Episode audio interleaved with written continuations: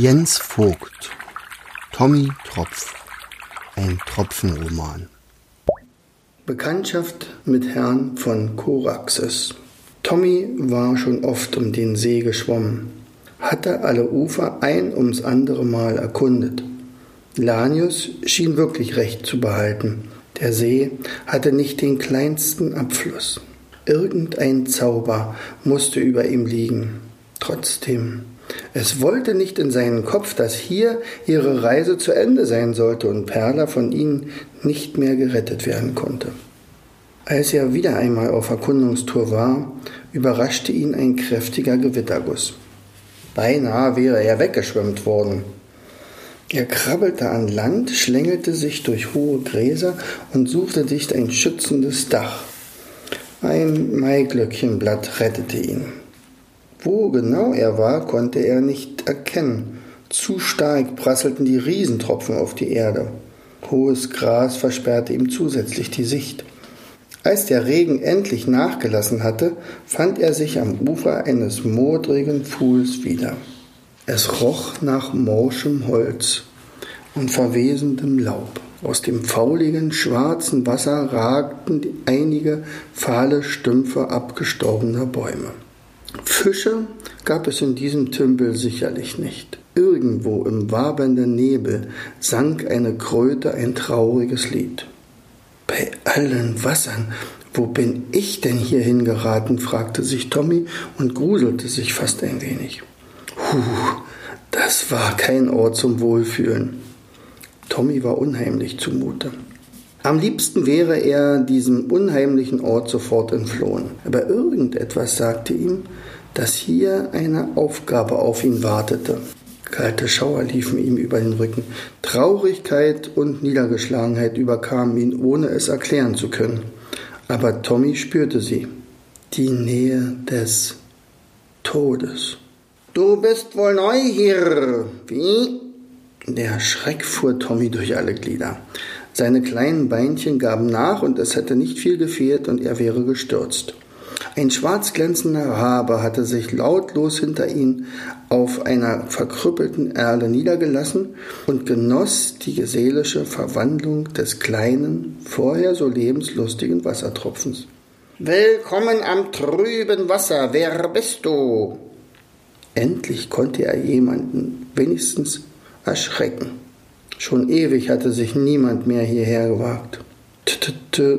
Tommy Tropf, stotterte noch ganz benommen der Abenteurer.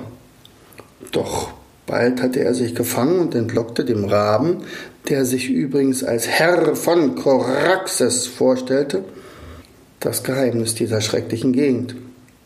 Mit einem etwas seltsamen Sprachfehler, der Rabe rollte das R besonders auffällig, erzählte dieser die dunkle Geschichte des Gewässers.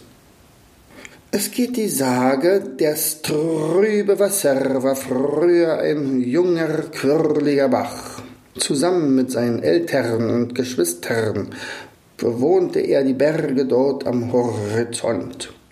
Doch während die anderen die tollkühnsten Wege suchten, sich als Wasserfall die höchsten Berge hinunterstürzten und als stromschnellen Felsen umflossen, schlief er meist in seichten Gewässern und ruhte sich hier aus. Seinen Eltern machte dies zunehmend Sorge. Bei den anderen Kindern mussten sie darauf achten, dass diese nicht übermütig herumtollten. Doch dieser Sohn blieb ein Langeweiler. Er schlief immer häufiger schon am Tage und hatte nichts, aber auch gar nichts Lust. Nur in einem war er Weltmeister, im Erfinden von Ausreden wenn es darum ging, etwas zu erlernen. Seine Eltern vermuteten, dass ihr Sohn schon von einer schlimmen Krankheit heimgesucht worden war. So begaben sie sich zu einer wohltätigen Wasserhexe. Die Diagnose fiel ihr nicht schwer.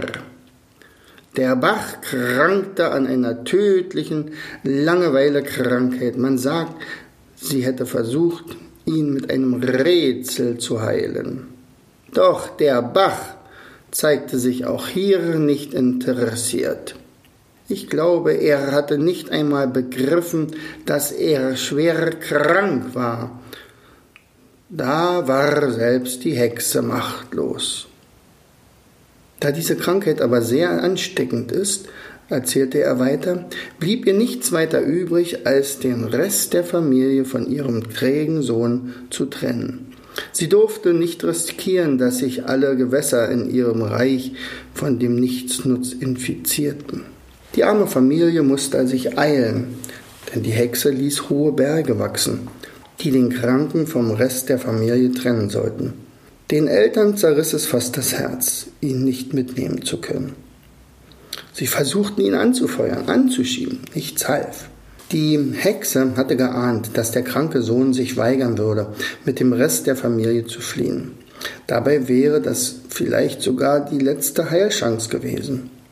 So kam es, wie es kommen musste. Der Faulenzer verschlief regelrecht die panikartige Flucht seiner Brüder und Schwestern und es machte ihm nicht einmal etwas aus, als er feststellte, dass er allein zurückgeblieben war. Der Rabe machte eine kleine Pause. Dann fuhr er fort. Langsam, ganz langsam floss er in die Richtung der Berge, doch dort war alles versperrt. Er war zum Tode verurteilt worden. Seit dieser Zeit siecht er seinem Ende entgegen. Sein Wasser ist vergiftet, seine Tage gezehrt. Und so endet der Herr von Koraxis die traurige Erzählung. Besorgt fügte er noch hinzu, Verweile nicht zu lange an diesem Ort. Es wäre möglich, dass diese Seuche auch dich erfasst. Tommy war zum Heulen zumute. Die Geschichte machte ihn betroffen und auch wütend. Wie konnte sich solch ein junger Kerl so gehen lassen? Können Sie mir das Rätsel nennen? Vielleicht kann ich ihm ja helfen. Das war vor meiner Zeit. Die Worte sind nicht übermittelt worden. Mit diesen letzten Worten erhob sich der Rabe in die Lüfte und flatterte in ein gesünderes Tal als dieses. Hier endete der Wobbegong seine Geschichte. Wie geht es weiter, Wobbegong? Ach komm, lass uns nicht im Ungewissen. Hm, Herr Wobbegong aber wusste, dass heute alle hart gearbeitet hatten und auch morgen ihre ganze Kraft brauchen würden. Daher sagte er nur, die Geschichte geht weiter. Indem Tommy am trüben Wasser durch die modrige Luft sehr schläfrig wurde und in einen tiefen Schlaf fiel. Zu seinen Zuhörern und dem König gewandt ergänzte er, ihr alle wart heute sehr fleißig und habt bewiesen, dass ihr eine Gemeinschaft seid. Das war großartig. Aber nun ruht euch aus und kommt morgen wieder. Ich verspreche euch eine Geschichte, die euch in Staunen versetzen wird.